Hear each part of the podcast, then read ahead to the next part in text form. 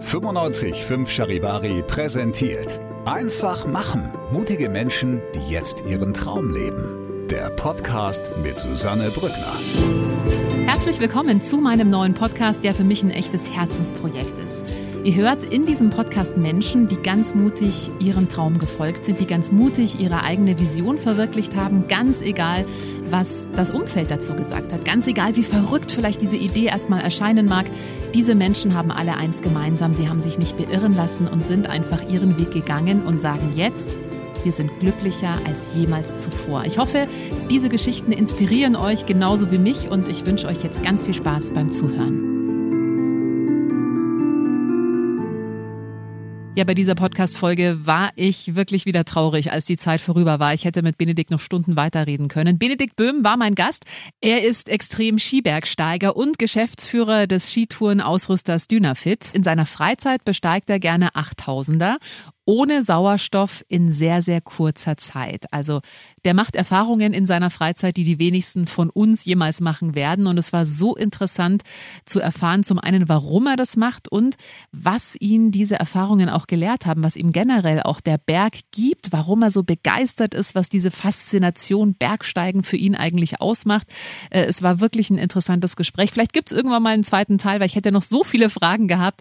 Ich wünsche dir jetzt erstmal ganz viel Spaß damit. Ja, ich freue mich sehr, dass er da ist. Benedikt Böhm, hallo, schön, dass du heute mein Gast bist. Ja, danke für die Einladung. Ja, meine erste Frage war, wie du, her, wie du hierher gekommen bist, beim Radl zu Fuß oder mit dem Auto und du bist aufs Radl umgestiegen. Genau, ich bin aufs Radl umgestiegen. Ich hatte zum Glück mein Radl zufällig im, im Auto oder ich habe es ja immer im Auto, also im, im Sommer das Radl, im Winter die Ski oder und dann in, in der Mischphase beides und jetzt äh, war der Verkehr so lang und so viel und dann bin ich schnell umgestiegen aufs Radl und deswegen bin ich noch ganz verschwitzt. Ja, aber du bist heute Morgen nicht am Berg gewesen, weil ich habe von dir gehört, du bist auch jemand, der vor der Arbeit schon mal gern um zwei aufsteht, dann kurz zur Zugspitze, einmal hochläuft, einmal runter und dann in die Arbeit. So Tage gibt's auch. Ja, die gibt es zum Glück noch oft und solange es die gibt, bin ich auch, ähm, wie soll ich sagen, ausgeglichener, glücklicher Mensch. Wenn es die zu selten gibt, dann muss ich was ändern. Aber heute bin ich tatsächlich auch sehr früh aufgestanden, aber bin direkt ins Büro gefahren, weil ich einfach eine Menge, eine Menge gerade ansteht und äh, genau, insofern war es mal, der, war mal das Büro, aber gestern war es dafür der Berg. Okay, ja, du bist nämlich extrem Bergsteiger und Skifahrer. Du bist unter anderem auch noch bei einer Firma, die lustigerweise in Aschheim, wo ich ja wohne, unter anderem auch seinen Sitz hat. Äh, da bist du noch der Geschäftsführer. Genau, ich bin der Geschäftsführer von, von Dynafit, also musst mal bei uns vorbeischauen. Wir mhm. freuen uns immer über, über, über jeden Besuch. Und äh, dort darf ich die Firma ja, leiten, bin dort seit 20 Jahren und in meinem zweiten Leben, genau, bin ich extrem Skibergsteiger. Wie geht sich denn das zusammen? Also zum einen Unternehmen zu leiten und dann eben extrem Bergsteiger, extrem Skifahrer oder extrem Skibergsteiger zu sein. Also kann man das unter einem Hut überhaupt bekommen?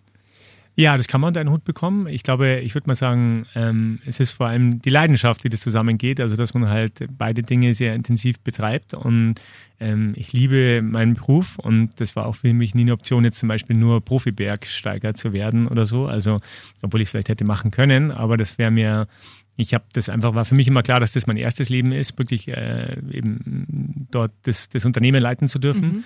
Und das Zweite, ich würde sagen, einfach eine große Leidenschaft und dann geht es. Und dann ähm, muss man halt einfach schauen, wie man den Tag plant. Wir haben ja alle nur 24 Stunden, jeden Tag aufs Neue. Und wie man das hinbekommt. Und das heißt natürlich auch einfach viel wegzulassen, keine Zeit in den Wechselzonen, nenne ich es mal, liegen zu lassen. Also zum Beispiel jetzt hier ähm, im Radl herzukommen, aber auch früher aufzustehen. Und da ähm, geht bei mir eigentlich immer alles äh, zack, zack. Also da gibt's ja. keinen Kaffee oder wie auch immer. Ich bin fünf Minuten später ähm, irgendwie im Auto oder eben am Berg oder wo auch immer. Und so kann man, so ist für mich jeder Tag im positiven Sinne so ein bisschen ein Rennen, wo man, wo ich halt versuche, das Maximale rauszuholen. Und das eine, vielleicht noch als Abschluss, ähm, begünstigt das andere, denn, denn wie ich es auch gerade gesagt habe, also diese Zeiten am Berg und im Training ähm, und auch auf Expeditionen, das sind halt ganz wichtige Zeiten, um auch meine Kreativität ähm, anzu, anzuleiern, um, um mich wieder so auf den Reset-Knopf zu bringen, um ähm, ja, um, um einfach auch, auch Resilienz aufzubauen. Ich glaube, das ist schon auch ein wesentlicher Punkt. Also ich verliere da keine Energie, sondern ich gewinne mhm. da Energie. Ja. Und natürlich auch, ähm, das darf man nicht ganz unterschätzen, ist natürlich auch so ein bisschen die Verbindung zwischen meinem Sport und dem Unternehmen. Also wir stellen ja genau die Sachen her, die ich dort verwende im Unternehmen und das ist natürlich eine perfekte Kombination und so bin es nicht nur ich, sondern ganz viele Mitarbeiterinnen und Mitarbeiter um mich herum. Wir sind eine Marke von Athleten für Athleten und so ist es eigentlich eine richtige, wie ich sagen, ja, so eine kleine Community, die sich da dem Sport verschrieben hat und die das halt einfach auch leben kann und, und ihren Traum leben kann und das ist schon eine tolle Sache. Ja, und die ja auch Verständnis dafür aufbringen, wenn der Geschäftsführer sagt, so, ich besteige jetzt mal wieder einen 8000er, weil das müssen wir halt noch kurz dazu führen. Also du besteigst 8000er ohne Sauerstoff und ohne viel Gepäck. Also du marschierst da teilweise innerhalb von 24 Stunden hoch und runter. Genau, also ich komme ursprünglich aus dem Skitouren-Rennlauf, ganz ursprünglich aus dem Skilanglauf und mhm. dann kam irgendwann mal so die große Erleuchtung, dass es neben der einge, eingekreisten oder eingegrenzten Loipe noch die ganze freie Natur gibt. Und da habe ich schon immer rausgeschaut und dachte mir, mein Gott, ähm, wären das da irgendwie das mal zu verlassen. Und das war immer meine Abenteuerlust, die ich auch hatte. Und dann bin ich irgendwie so zu vom vom Skilanglauf ähm, zum Skibergsteigen gekommen. Und das war natürlich eine, nochmal eine große Erleuchtung, weil erstens mal dieses Bewegen in der freien Natur, die Entscheidungen treffen, die Risiken einschätzen zu lernen, ähm, aber natürlich auch sich im Gelände zu bewegen und dort den Aufstieg zu haben und dann die große Belohnung der Abfahrt im, im Gelände. Das war, also es hat mich einfach fasziniert und so begeistert, dass ich ähm, dort ja wahnsinnig viel trainiert habe und getan habe und natürlich auch, ein, auch eine ganz gute Grundlage durch den Leistungssport im Skilanglauf. Und so kam ich zum Skitourenrennlauf. Also diese Sportart gibt es tatsächlich okay. und die ist schon uralt, ja. ähm, denn es gab ja früher keine Lifte. Und dort musste man aus also eigener Kraft hochlaufen. Und so wurde diese Sportart auch olympisch, zum Beispiel hier 1936 in Garmisch, aber mhm. auch in St. Moritz und in vielen anderen, bei vielen anderen Winterolympiaden. Und sie wird wieder olympisch werden. Also es gibt neun, neun Medaillen zu gewinnen und zwar 2026 jetzt in der Winterolympiade in Turin. Mhm. Also aufpassen. Ich finde es äh, spannender ja. wie Curling. Also, aber, aber ja, muss, jeder, muss jeder für sich entscheiden. Genau. Und so habe ich eigentlich immer versucht, die Geschwindigkeit zu optimieren. Also wir haben ja schon eingangs darüber gesprochen, wie läuft der Tag und wie ist mhm. das und das hat mir Spaß gemacht. Und, und so ging es irgendwann mal darum, nachdem ich dann viele Wettkämpfe gemacht habe, auch in der Nationalmannschaft äh, Skibergsteigen äh, war, die wird vom Deutschen Alpenverein gestellt und dort eben viel getan habe. Irgendwann mal war dann die Frage, kann man nicht diese ja, diese Methodik und diese Effizienz nehmen und versuchen, auf die höchsten Berge der Welt zu übertragen. Und tatsächlich macht es Sinn, dass man sich da oben schnell bewegt, denn man hat ja da oben sehr geringen Sauerstoffanteil, also minus 80 Prozent Sauerstoffgehalt. Also das ist sehr, sehr viel. Da stirbt man eigentlich ziemlich schnell. Also eher früher wie später. Mhm. Wenn man mich jetzt nehmen würde und auf 8000 Meter aussetzt, obwohl ich da schon oben war, ähm, würde ich relativ schnell sterben. Also mhm. innerhalb Stunden oder maximal vielleicht Tagen. Ähm, und so haben wir versucht, unser Risiko zu minimieren, indem wir eben nur kurze Zeit dort oben in der sogenannten Todeszone verbringen, also schnell rein, schnell wieder raus, ähm, in der Kombination mit Geschwindigkeit und auch mit den Schienen wieder zurück. Und Geschwindigkeit wird oft missverstanden, weil Geschwindigkeit hat eben nichts mit Hektik zu tun, sondern es hat eben damit zu tun, dass man sich selbst erlaubt, schnell zu sein, weil man seine körperlichen, seine mentalen, aber in unserem Fall auch die technischen Fähigkeiten so miteinander kombiniert. Also wir hatten viele Patente entwickelt, um mhm. diesen Flow-Zustand, diesen sogenannten zu halten. Wir rennen ja da nicht hoch mit minus 80 Prozent Sauerstoff, sondern wir versuchen in einem konstanten, sehr langsamen, also für unsere Verhältnisse Tempo voranzukommen, aber es ist halt trotzdem viel, viel schneller, als man normalerweise da hochgeht, nämlich über Lagerketten.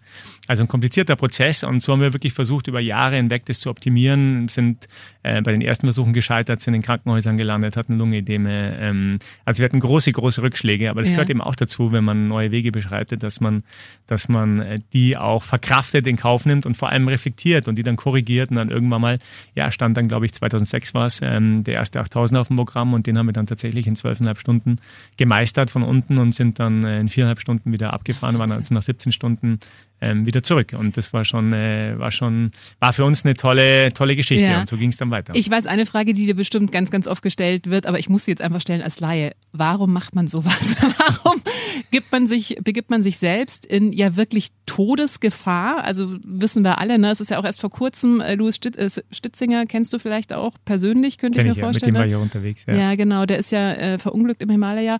Ähm, beeinflusst dich so Meldungen, wenn du mitbekommst, dass Weggefährten teilweise dann am Berg sterben? Beeinflusst das deine Leidenschaft zum Berg oder dein Verhalten am Berg oder hat das gar keinen Einfluss drauf?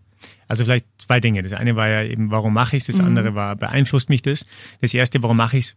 Weil es einfach eine, eine wahnsinnige Glückseligkeit in mir auslöst. Mhm. Und ich glaube, man, man merkt es auch. Also ich merke es zumindest, wenn ich gerade spreche, weil es ähm, einfach ein großer, ein großer ja, Kraft Pool ist, aus dem ich saugen darf. Und die Berge können ja nichts dafür. Also die Berge sind eigentlich somit das Konstanteste, was, was ich auch im Leben habe und was ich auch oft von anderen Bergsteigern höre. Ähm, natürlich beeinflusst ein das, also auch vorher schon. Also ich würde mal sagen, meine Risikobereitschaft ist, ist ähm, schon in Jahren, zum Beispiel bevor ich Kinder mit meiner Frau bekommen habe, also ich habe auch, wir haben zusammen auch drei Kinder, ähm, ist diese Risikobereitschaft schon deutlich gesunken, weil man halt mehr sieht. Also man kann es so ein bisschen vergleichen wie ein, ein, ein Fahranfänger, der ähm, die Kurve schneidet, weil er sich mhm. nicht nach dem Fahrradfahrer umgeschaut hat und dann äh, nimmt er den Beiner mit und dann wird ihm aber sowas nie wieder passieren. Also so ein bisschen ist das auch, man, man sieht mehr, man schärft seine Achtsamkeit. Natürlich gibt's immer ein Restrisiko, keine Frage, also das wird immer da sein. Aber diese Risikobereitschaft hat vorher schon abgenommen. Beeinflusst dann das? Ja, natürlich beeinflusst dann das, ähm, wenn, wenn Weggefährten umkommen. Ich hatte das schon sehr früh und es äh, geht weiter. Also mhm. auch um, im Louis, ähm, ich glaube, der erste war, ich war in so einer Spezialeinheit bei der, bei der Bundeswehr in einem Skizug, wo, ähm, wo nur eine Handvoll Jungs waren, die sich eben in Wettkämpfen gemessen haben und da war auch eines Wochenendes, äh, als einer davon damals nicht zurückkam, und am Großglockner verunglückt ist. Und so hat mich das immer begleitet. Aber ähm, würde ich deswegen die Leidenschaft zu den Bergen aufgeben? Nein, weil die Berge, wie gesagt, können nichts dafür. Es ist eher die Frage, wie, wie soll ich sagen, wie wie viel Risiko geht man ein? Also man mhm. kann jetzt hier auch in den Alpen, wenn ich jeden Tag auf den Hirschberg gehe, dann kann ich, kann ich mein Risiko auf Null schrauben. Ja? Mhm. Man kann ja auch mal an einem 8000er das Risiko auf Null schrauben. Wie? Was denkst du? Wie kann man, wie man kann man auf 8000 Wenn man einfach nicht hochgeht. Genau, wenn man einfach nicht hochgeht. Und es hört sich zwar so simpel an, aber man programmiert sich ja darauf, mhm. man muss hart trainieren. Ich hatte ähm, oft in der Vorbereitung, wie du es vorhin eingangs erwähnt hast, bin ich jeden zweiten, dritten Tag wirklich um drei Uhr aufgestanden, bin auf die Alpspitze gelaufen mhm. oder habe tausende von Höhenmetern abgespult, jede Woche, Woche für Woche, um mich darauf vorzubereiten, um solche Giganten ohne Sauerstoff innerhalb von so kurzer Zeit zu machen. Aber ähm, habe inzwischen auch gelernt, dass ich mich auf das Umkehren vorbereiten muss, was eben bedeutet, dass äh, dass es vielleicht die Ambition geben muss, so ein 8000er zu besteigen, aber es kann nicht die Garantie geben. Mhm. Und ähm, es geht schon darum, dass man eben auch diese Geduld übt. Und das war ja, hart für mich, zu sagen, ich. hey, ich, ich gehe jetzt eben nicht hoch und ja. ich, ich reise vielleicht sogar unverrichteter Dinge ab.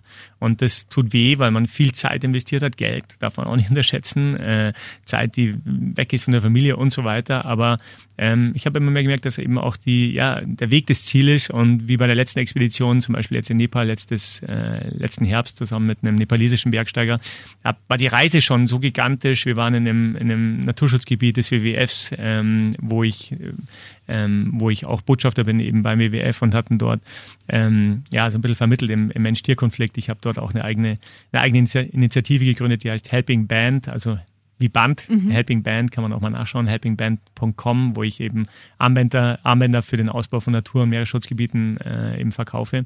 Und und da sind so viele Dinge passiert, auch die Interaktion mit den Menschen dort und auch alleine diese Reise mit dem Prager Sherpa, also dem nepalesischen Seilpartner, den ich da hatte, wo wir so viele Erfahrungen gemacht haben, wo ich, wo der Gipfel dann eigentlich nur noch ein i-Tüpfelchen war. Also wir haben einen 7000er gemacht an der tibetischen Grenze dann, ähm, den wir in 6 Stunden 43 dann sogar geschafft haben. Also, aber es war auch nicht selbstverständlich. Nach 9 Stunden 39 waren wir zurück im Basecamp. Normalerweise, normalerweise dauert das zwei, drei Tage. Mhm. Ähm, aber das war ein i-Tüpfelchen und selbst wenn es nicht geklappt hätte, dann, dann wäre das schon so eine tolle Reise gewesen von diesem ja, von diesem Naturschutzgebiet an der nepalesisch-indischen Grenze mit einer unglaublichen Vielfalt, weiß hier eigentlich kein Mensch. Also ähm, gibt Tiger, die letzten Tiger, die es überhaupt noch gibt in der mhm. freien Wildbahn, von 1000 freilebenden Tigern gibt es dort 300. Hast du welche gesehen? Ich habe welche gesehen, ja. Ich mhm. habe welche gesehen. Ähm, du siehst äh, ähm, Leoparden, die habe ich nicht gesehen, Bären gibt's, äh, mhm. Krokodile, die haben wir gesehen, ähm, äh, was gibt's noch alles? Natürlich Affen ohne Ende mhm. und ähm, und Nashörner und also es ja. ist echt alles, was man sich vorstellen kann. Und diese unglaubliche Vielfalt praktisch innerhalb von, muss man sich vorstellen, von, von nicht einmal 100 Kilometern Luftlinie. Also mhm. du hast da mhm. unten, bist du mitten im Dschungel, du, es, es wächst auch alles um dich herum, Orangen, Früchte jeglicher Art.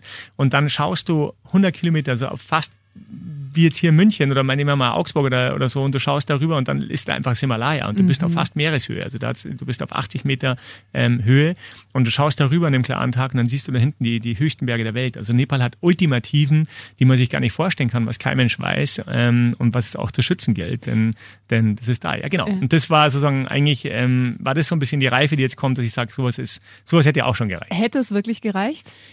Also natürlich sind wir da, um diesen Berg zu besteigen, ja, ja, sagen wir mal so, aber ich sage jetzt mal, es wäre nicht mehr so wie früher gewesen, wo ich dann völlig frustriert und so war es, ja, wenn wir, wir sind ja auch gescheitert äh, an diesen 8000ern immer wieder mal, ähm, wo ich dann nach Hause gekommen bin und mich wirklich eben, genau, das schon mal als Scheitern gewertet habe für mich selber und total frustriert war, aber ähm, dann eben lernen musste, es ist nicht, ein Scheitern ist, wenn jemand umkommt, mhm. aber es ist ein, ein, Umdrehen ist kein Scheitern. Mhm. Umdrehen ist einfach eine Entscheidung, die wir treffen ähm, müssen ab und zu, um erstens zu überleben und die einfach sinnvoll ist und dann kann man wiederkommen. Ja? Und, mhm. und deswegen meine ich eben auch so ein bisschen auf dieses Umdrehen vorzubereiten, weil in dem Moment, wo ich vielleicht mich dazu entschieden hatte, den besten der schlechten Tage zu wählen, dort haben wir dann auch Fehler gemacht. Also mhm. das ist das ist eigentlich so der Punkt und deswegen versuche ich wirklich diese sagen wir diese Geduld äh, zu haben und auch diese Vorbereitung aufs Umdrehen, dass ich sage, hey, wenn es nicht ist, dann dann ist es nicht, mhm. weil ich einfach weiß, man kann solche Giganten nicht erzwingen. Da steckt jetzt so viel drin. Lass uns mal ein bisschen tiefer eintauchen. Zum einen, du hast vorhin gesagt, dass du eben Berge ist für dich so eine Begeisterung. Du merkst selber, wenn du drüber sprichst, wie du da anfängst, man sieht es dir auch an, wie du da anfängst zu strahlen. Ja, das ist wegen dir.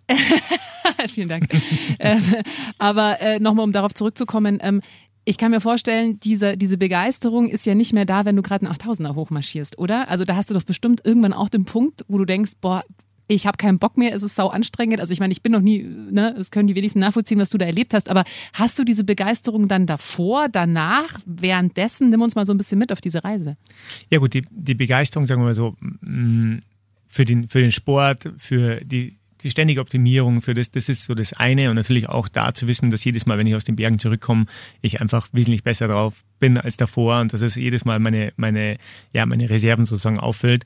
Ähm, das andere ist natürlich, sagen wir mal, die, das, das, die Erfüllung und das Freuen über das Erreichte. Mhm. Also ähm, das ist natürlich ein riesiger Kraftakt und man wächst ja über sich hinaus. Also so ein bisschen ein Mantra, was mich so begleitet und, und was so ein, so ein Spruch ist, der mich einfach, ähm, ja, der mich einfach beschäftigt, ist so ein bisschen dieses Werde der, der du sein kannst. Also mhm. Also jetzt nicht nur beim Bergsteigen, sondern auch im Leben überhaupt. Also jeden Tag sich vielleicht Gedanken zu machen, wie man vielleicht äh, ja noch mehr seinem Umfeld helfen kann, wie man seine, sich selbst, aber natürlich auch die Menschen um sich herum besser machen kann. Und dazu gehört eben auch das Bergsteigen. Und das ist ja so ein bisschen über sich hinauswachsen. Ich hätte mir selber auch nie vorstellen können, dass wir mal 8000er besteigen und dann auch noch vielleicht in, in Rekordzeit oder was auch immer, sondern ähm, das ist ja langsam gewachsen. Also Schritt für Schritt, wirklich im wahrsten Sinne des Wortes, Jahr für Jahr, ähm, immer wieder probiert, immer wieder Rückschläge, irgendwie auf, auf die ersten 4000er, dann auf die ersten 4000er schnell, dann auf die ersten 5000er, auf die ersten 6000er mit Rückschlägen, dann auf die ersten 7000er und so weiter. Und irgendwann kamen die ersten 8000er, also ein langer, langer Weg. Und ähm, wenn man das dann geschafft hat, nach all dieser Anstrengung und diesem Widerstand und auch den Ängsten, also die können ja noch mehr dazu als die Anstrengung. Es sind ja auch große Ängste damit verbunden. Es ist ja nicht so, dass dann da locker flockig hochgeht, wie jetzt hier irgendwo in den Bergen und dann sagt er, ja, das passt, dann kommt ein schlechtes Wetter, sondern da gibt es ja schon auch eine Option, dass man nicht klappt. Ja. Und oft genug waren ja auch Dinge, also harte Unfälle dabei, die ich, die ich erleben musste und wo wir live mittendrin waren. Und, und wenn man das dann geschafft hat, dann ist das natürlich eine, eine wie soll ich sagen, eine wahnsinnige ähm, ja, eine wahnsinnige Euphorie, würde ich sagen. Mhm. Übrigens auch das Zurückkommen hier in so ein Land. Also wir reden ja von Ländern wie Pakistan, Nepal, ähm, ich war in Kirgistan, ich war also in vielen, vielen Ländern, wo die, die das Leben nicht einfacher ist und dazu noch irgendwo auf dem Gletscher auf 5000 Metern im Basecamp, wo du dich schlecht ernährst, wo du keine Dusche hast, wo du ähm, irgendwie ständig äh, dreckig bist, wo alles, also wo du ständig kaputt bist. Du schläfst ja auch immer schlecht durch den geringen Sauerstoff. Und dann zurückzukommen und vielleicht sogar den Gipfel geschafft zu haben, ist einfach eine wahnsinnige Euphorie, auch zurückzukommen in unser wunderbares wunderbares Land, wo wir so viele Möglichkeiten haben und wo so viele Dinge selbstverständlich sind, die wir oft verlernen, wie selbstverständlich sie sind.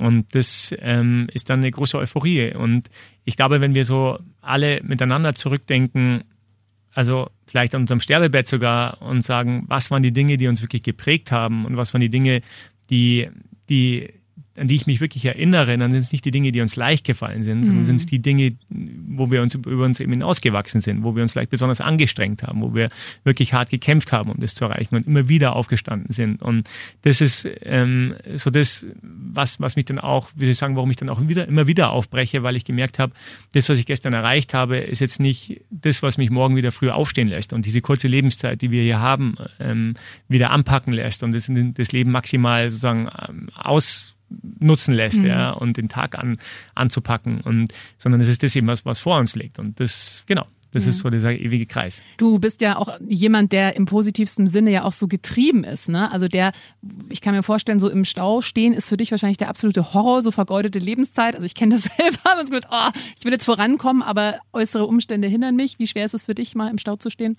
Also sehr schwer, vor allem, deswegen bin ich ja umgestiegen aufs Radl ja. gerade. Aber sagen wir mal so, ich versuche, ich versuche immer mehr, und das sind natürlich schon auch diese technischen Errungenschaften, ähm, die Zeit dann zu nutzen. Also das muss man schon einfach sagen, wenn man sagt, okay, was ist denn wirklich so ein so ein, so ein minimales Maximum ist ja schon tatsächlich so, wenn man sich vorstellt, was alles mit so einem Telefon möglich ist. Also inzwischen diktiere ich halt dann E-Mails oder mhm. lasse sie mir vorlesen oder, ähm, oder mache irgendwelche Texte oder mache Telefonate oder was auch immer. Also man kann die Zeit dann schon sinnvoll nutzen, wenn man einfach weiß, es ist so, auch wenn man auch sich sozusagen dem dann keine Bedeutung zu geben. Also jetzt zum Beispiel gerade mich zu stressen, dass ich jetzt hier hätte sein müssen um neun mhm. und es wird eine Viertelstunde später und man einfach sagt, okay, ich melde mich da kurz, sag, sag mhm. Bescheid, ähm, aber dem auch den Dingen die richtige Bedeutung zu geben und mich jetzt nicht diese Viertelstunde zu verschwenden, sozusagen mit, mit, mit Energie, dass ich mich stress, wo ich mhm. sowieso weiß, ich schaff's nicht. Ja. Also das ist so ein bisschen der Punkt, ähm, das ist so ein zweiter Spruch, eben alles hat die Bedeutung, die man ihr gibt. Also den Dingen die richtige Bedeutung zu geben, dann lebt, lebt sich leichter und mhm. auch ähm, gerade wenn es Konfliktsituationen sind und wenn man sich aufregt, dann, dann tut es oft gut, wenn man so mal ein bisschen reflektiert und sagt, hey, hat das irgendeine Bedeutung jetzt, jetzt morgen oder übermorgen oder in drei Monaten, ob ich jetzt hier, keine Ahnung, zu spät mhm. gekommen bin oder nicht? Nein, ja. wir, wir schaffen es trotzdem noch. Ja. Wie entspannst du? Ich entspanne tatsächlich beim Sport. Also ich entspanne wirklich ähm, selten, wie man sich so klassisch vorstellt. Jetzt irgendwie, also ich habe, ich glaube, ich, oft fragen mich die Leute, ob ich meditiere. Ich glaube, da würde ich tatsächlich, also das, das geht gar nicht, glaube ich, bei mir. Das ist ja auch die aktive Meditation. genau, das ist genau. für dich wahrscheinlich. Genau, und das ist aber tatsächlich, das ist wirklich die aktive Meditation, mhm. weil da muss ich vorstellen, ich bin ja da ähm, oft Stunden unterwegs, habe keine, habe keinen äh, Laptop dabei, habe kein Handy dabei ähm, und oder schaut zumindest nicht drauf oder selten und bin da völlig für mich und oft ähm, genieße ich die Zeit jetzt noch mehr, weil ich, weil ich oft ähm, tolle Hörbücher Bücher höre, die ich sonst verpasse, wie ich sagen, weil ich, weil ich zum Bücherlesen gar nicht mehr komme. Und das ist auch eine, eine große, nochmal eine große Bereicherung. Und so sind es einfach, ja, sind es einfach, ist das meine Form der Meditation. Mhm. Ähm, du hast vorhin von diesem Flow-Zustand gesprochen, ja. Ähm, das ist ja was, nach dem streben ja viele. Das ist ja auch etwas, was ja so in der spirituellen Szene weit verbreitet ist, was ja auch durch Meditation teilweise auch erreicht werden kann. Wie würdest du denn diesen Flow-Zustand beschreiben? Also ich glaube, der wie soll ich sagen, der Flow-Zustand kann ähm, spirituelle Gefühle auslösen, aber es ist nichts Spirituelles in, in per se. Ja. Ich glaube, es ist vor allem die Erkenntnis, dass wenn wir unsere Lebensstunden, was glaubst du, wie viele Lebensstunden haben wir? Boah, Insgesamt, wir als Mitteleuropäer haben wir ein bisschen mehr. Äh, das ist der oh Durchschnitt. Gott. Warte mal, da müsste ich jetzt mal anfangen zu rechnen, um Gottes Willen. Ich habe keine Ahnung. Wir haben 680.000 Lebensstunden brutto. Durchschnittlich. 680.000. 680.000. Ich habe das mal so ausgerechnet, weil mich ja dann irgendwann mal, wie soll ich sagen, eher auch mit dem Tod konfrontiert war und ja. dann auch mal ähm, mich umso mehr interessiert hat, wie viel Lebenszeit haben wir eigentlich. Das heißt, wie alt wird man mit 680.000? Ja, wir werden dann, also das Durchschnittsalter weltweit 80. ist 70, mhm. genau. Und wir werden ja so Frauen ein bisschen älter, mhm. also du hast vielleicht dann noch ein bisschen mehr und, und die Männer ein bisschen jünger. Also wir werden dann, wir werden ja so, haben zehn Jahre mehr, also mhm. um, die, um die 80, mhm. genau. Ähm, und wir wissen heute, dass wenn wir statistisch, also übrigens 680.000 Stunden brutto, also wir müssen mhm. noch schlafen, ins ja, Leben reinkommen, rauskommen und so, also netto werden es immer weniger, genau, ja. im Stau stehen und so weiter. Und wir wissen heute, dass wenn wir 20.000 Lebensstunden in eine bestimmte Tätigkeit investieren, dass wir dann einfach extrem gut darin werden. Also wenn du irgendwann siehst, der, der Musik auf einem sehr hohen Niveau spielt oder jemand, der, keine Ahnung, eine Sportart besonders gut kann oder was auch immer, dann haben diese Menschen wahrscheinlich mindestens 20.000 Lebensstunden investiert in diese, in diese Tätigkeit. Und ähm, und wenn ich überlege, wie wir an diese 8000 gegangen sind, hatten wir sicherlich schon 20.000 Stunden Minimum, wahrscheinlich eher noch mehr, wenn ich es zusammenrechne, in diese Tätigkeit investiert. Und es hieß eben, dass dieser Flow-Zustand ähm, deswegen erreicht werden konnte, wenn er erreicht werden kann, wenn wir eben nochmal alle wichtigen Fähigkeiten so miteinander kombinieren, also die mentale Vorbereitung, die, die körperliche und nochmal auch die technische Vorbereitung. Also wir haben eben hat es vorhin kurz erwähnt, Patent entwickelt, dass wir nicht stehen bleiben müssen. Also dass wir zum Beispiel nicht stehen bleiben müssen, um zu trinken und mhm. zu essen, dass wir nicht stehen bleiben müssen, um Wechsel zu haben. Wir haben ja ständige Wechsel von Steigeisen weg, Ski, rauf, Pickel raus ähm, oder nicht oder wie auch immer, sondern dass wir dort, wo wir früher vielleicht 10, 15 Minuten verloren haben, hat jetzt auf einmal nur noch Sekunden gedauert und so weiter, wo wir eben versucht haben, dieses ein, diesen einen Rhythmus, der so wichtig ist, um, um eben diesen, dieses perfekte ja, Kraftverbrauchsmomentum zu finden, ähm, diesen einen Rhythmus finden, in dem wir uns im bewegen im optimalen Falle. Natürlich hast du dann ständige ähm, Begebenheiten, mit denen du vielleicht nicht gerechnet hast. Expedition heißt ja auch Aufbruch ins Ungewisse und du weißt nicht genau, was da jetzt so, was da jetzt so kommt. Aber das war, das war eigentlich so das große Ziel, ähm, dass wir eben einen Rhythmus schaffen, dass wir unseren persönlichen Rhythmus finden, dass wir natürlich auch die äußerlichen Konditionen mit unseren persönlichen Konditionen abgleichen. Also es waren auch diese Zeiten, wo wir gesagt haben, brauchen wir jetzt 24 Stunden oder was auch immer.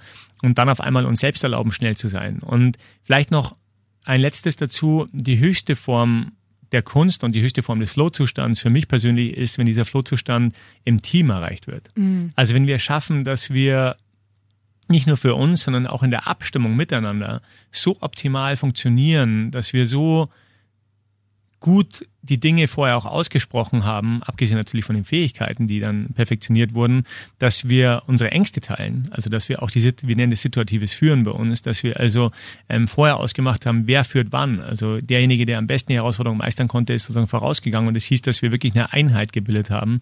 Eine Einheit, die im ständigen Flow-Zustand war, wo sich ständig die Spitze abgewechselt hat und wir dadurch einfach Dinge miteinander schaffen konnten, die wir untereinander nie geschafft haben. Und das ist eigentlich nochmal so der aller, allerhöchste Zustand, weil man dann ähm, Dinge miteinander schafft, die man ohne einander nie geschafft hat. Mhm. Ich hätte ohne meinen Seilpartner ähm, Basti Haag niemals meinen ersten 8000er zum Beispiel mit Ski äh, abgefahren. Das habe ich durch ihn geschafft und wir hätten uns niemals in diese Höhen ähm, gebracht, wenn wir uns gegenseitig nicht so gefordert und ge ge gefordert, äh, gefördert hätten. Und das waren, war immer wieder diese Kombination, ähm, wo wir miteinander den Flow-Zustand erreicht haben. Mhm. Denkst du an irgendetwas, wenn du so einen 8000er hochgehst oder ist das so ein Raum, in dem man dann keine Gedanken mehr hat, wo man wirklich einfach nur noch stur einen Schritt nach dem anderen macht? Wie muss man sich das vorstellen? Also ich glaube, das Denken ist sehr verschieden bei den Menschen. Ähm, ich denke da die ganze Zeit. Ich habe auch erstaunlicherweise immer noch einen recht klaren Kopf. Also mhm. Also kommt mir zumindest so vor. Ähm, wurde mir auch immer so wiedergespielt. Ich habe das nicht immer gesehen. Ich habe schon Menschen auch da oben gesehen, die echt ähm, ich würde jetzt nicht sagen, ihren Verstand verloren haben, aber die schon, ja, also wo ich nicht mehr das Gefühl hatte, dass sie ansprechbar waren und wo du wirklich nicht wusstest, ist da noch alles ähm, so, wie es sein sollte mhm. und so weiter. Ich habe immer, also ich hatte nie einen Punkt, wo ich irgendwie dachte, ich kann überhaupt gar nicht mehr klar denken oder da ist was oder so. Viele Leute haben auch extremes Kopfweh oder können sich gar nicht mehr, können gar keinen klaren Gedanken fassen oder so. Das hatte ich eben zum Glück alles nicht, dass ich die Höhe, ähm, wie soll ich sagen, zwar wahnsinnig zu kämpfen habe und diese, dieser Sauerstoffmangel ein ein, eine unglaubliche Belastung ist, also wo ich jedes Mal wieder schockiert bin, wie brutal es ist. Und wir müssen noch mal kurz dazu sagen, ne, ich habe mal gelesen oder gehört, äh, dass du bei so einer Tour auf einer 8000er sechs bis sieben Kilo verlierst an während du, also wenn du wieder zurückkommst Körpergewicht, ja. genau, an Körpergewicht. An Körpergewicht. Vor allem Flüssigkeit, vor allem Flüssigkeit, weil mit wenig Flüssigkeit. Innerhalb von zwölf Stunden. Ja, von, von 17, 17 bis 24 Stunden. Genau. Unfassbar. Mhm. Also, wo wir vorher aber auch schon auf Minimum äh, an Körpergewicht ja, ja. sind. Und zu den Gedanken, ich kann mich zum Beispiel an eine Sache erinnern, das war am achthöchsten Berg der Welt, am, am Manaslu. Das war, ähm, dort bin ich schon einmal, sind wir schon einmal umgedreht, fünf Jahre zuvor. Also Damals war es auch Scheitern für ja, uns und es ja. war wirklich hart.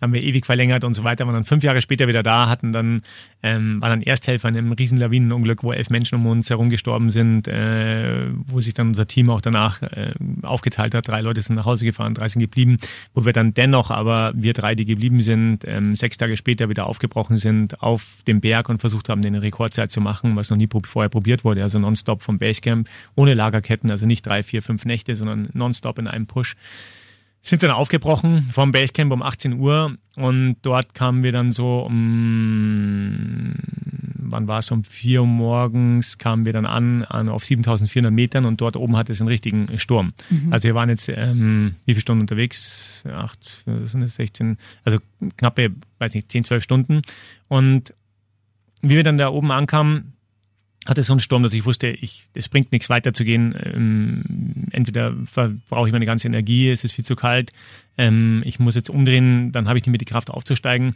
Was mache ich? Habe mich dann eben dort in den, habe ein kleines Take gefunden, habe ich dort dann irgendwie, äh, das war von vorigen Expeditionen, habe mich dort irgendwie einge, eingegraben und habe dort einfach gewartet und dachte mir, wenn, wenn der Sonnenaufgang kommt, vielleicht wird dann der Wind weniger, oft ist es so, oder nimmt dieser Sturm ab und, und wenn die Sonne kommt, dann gibt es auch ein wahnsinniges, also das ist unwahrscheinlich, was Licht für einen für ein Selbstbewusstsein gibt. Also erstmal zu sehen, zweitens wird es einem sofort ein bisschen wärmer, selbst wenn es mhm. nur ein, zwei Grad sind, also von minus, keine Ahnung, 25 auf minus 23 macht das schon wahnsinnig viel aus da oben. Also die Kälte ist natürlich auch ein totaler, äh, eine totale Bremse, eine Energiebremse, genauso wie ein Auto kann man sich das vorstellen. Wir haben einfach nicht mehr die Energie. Und jetzt zu den Gedanken, ich weiß, wie ich dann da immer wieder rausgeschaut habe und irgendwann kam die Sonne, und irgendwann nahm der Wind tatsächlich deutlich ab. Und ich hatte so eineinhalb, eineinhalb Stunden ausgehalten im Zelt und bin dann raus und habe mir immer nur gedacht, währenddessen, es gibt keinen Grund umzudrehen. Mhm. Also es gibt keinen Grund umzudrehen, weil ich ständig alles gescannt habe. Also sozusagen meine eigenen Körperfunktionen und insofern bin ich voll da, weil ich ja ständig in der Zeit bin und ständig schaue, ist noch irgendwie, wie ist das Risiko? Sind wir noch in der Zeit? Sind, sind, verlieren wir zu viel Zeit? Wir sind ja da oben in einer, in einer Risikozone. Wir dürfen nicht zu viel Zeit da oben verbringen und sozusagen meine eigenen, ja, meine eigenen ähm, Fähigkeiten, meine eigenen Funktionen abchecke und dann aber auch die äußerlichen. Ja, wie ist der Wind? Wie ist die Lawinengefahr? Ähm, hat sich hier irgendwas verändert? Wie ist die Spaltensituation? Sind irgendwelche anderen Gefahren, die da irgendwo sind? Also du, ich kam mir eigentlich vor wie so ein einziger Algorithmus, der mhm. ständig wie so ein Scanner mhm. irgendwie mhm. da nach oben, nach unten gelaufen ist. Und das Ergebnis war, so kann ich es mir nur erklären, war eben ständig, es gibt keinen Grund umzudrehen, mhm. weil alles war okay. Mhm. Also die Sonne mhm. war da.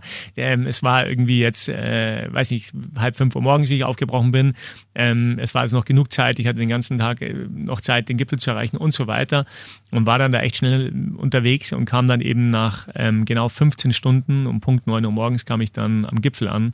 Und so waren die Gedanken. Also es war immer diese ständige Abwägen. Und auch wenn ich jetzt an die letzte Expedition denke, dann war es auch immer der Gedanke, ähm, eben alles drumherum zu scannen und zu sehen, sind wir noch da, sind wir noch drin, sind wir nicht drin, wie ist der Puls, mhm. wie kommen wir voran und also so bin ich voll in der Situation, würde ich mal mhm. sagen. Ich würde gerne noch kurz mit dir über deine Kindheit sprechen.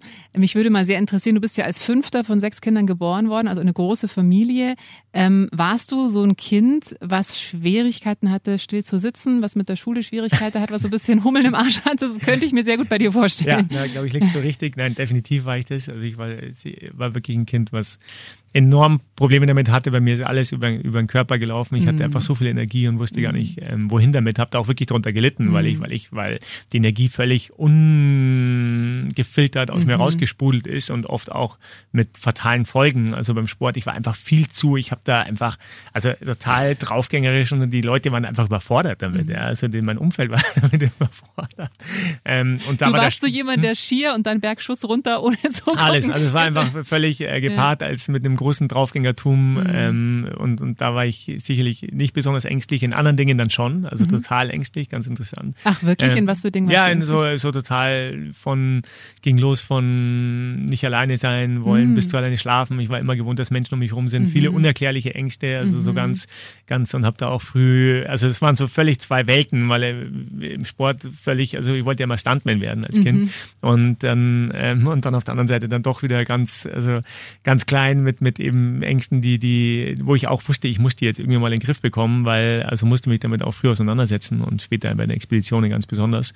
Ähm, und da versuchen wir die Angst durch Achtsamkeit zu, zu ersetzen. Aber so war der Sport als Kind dann ein großer Segen, weil ich einfach gelernt habe, wie man vielleicht diese Energie sinnvoll nutzt, wie man sich zielgenau vorbereitet, wie man ähm, ja, wie das Energie auch was Gutes sein kann. Und heute hätte ich gerne noch mehr davon. Mhm. Jetzt, mhm. jetzt, jetzt könnte es nicht mehr, mehr genug sein, aber natürlich war das, ähm, war das schon ein Prozess und auch in der Schule war es, war es dann echt schwierig. Also oft, das war dann echt ein, echt ne, nicht einfach wahrscheinlich, also für mich und für mein Umfeld wahrscheinlich genau. Wie sind denn deine Eltern damit umgegangen? Also ich meine, eh sechs Kinder ist ja schon mal auch eine Herausforderung. Ich meine, ich habe jetzt eine Tochter und weiß, das ist, also wenn du hast drei Kinder, kennst du ja auch, das sind natürlich schon auch Grenzsituationen, die man da als Eltern teilweise erlebt. Das ist anstrengend.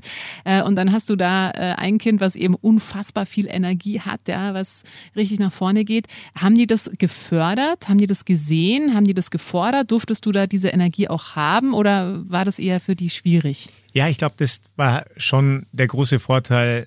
Erstens mal in der Zeit, also so ein bisschen diese Zeit, wo die Kinder noch nicht ganz so, wie soll ich sagen, wichtig genommen mhm. wurden, wie es vielleicht heute der Fall ist und wo sie halt auch einfach eine, also ich meine, wenn ich meine Jugend erinnere, eine wahnsinnige Freiheit mhm. hatten, also wo ich schon oft mir denke, boah, ähm, okay, also das war bei uns irgendwie selbstverständlich. Also äh, egal, ob das jetzt irgendwie, ich weiß nicht, ich hatte einfach, also ich war halt immer draußen, so gefühlt meine ganzen Kindheit und kam halt irgendwann abends wieder und wann ich wieder kam, war irgendwie auch relativ, also da war halt einfach, mach, geh, ja, und da gab es ja kein Handy oder kein mhm. irgendwas, sondern du warst halt einfach ähm, den ganzen Tag auf dich selbst gestellt und wir kamen natürlich in eine enorm frühe Selbstständigkeit. Also es war nicht nur die Zeit, es war natürlich auch nochmal speziell meine Familie, die, glaube ich, da ein bisschen special ist. Also, weil einfach mit sechs Kindern bist du mal per se ähm, irgendwie anders. Meine Eltern waren dann schon Profis, ich war das, das fünfte Kind, ja. sagen wir mal so. Bist du mitgelaufen? Und, genau, bin so mitgelaufen und da wurde das eben gar nicht unterdrückt. Also mhm. irgendwie ganz im Gegenteil, sondern eher ähm, ich sagte, ja, was kann man da machen? Und mein Bruder kam dann irgendwann auf die Idee, dass ich eben zum, dass ich in Leistungssport gehen soll, um, ähm, zum Skilanglauf, weil ich gar nicht wusste, was soll ich machen. Ja, also Fußball war ich einfach viel zu,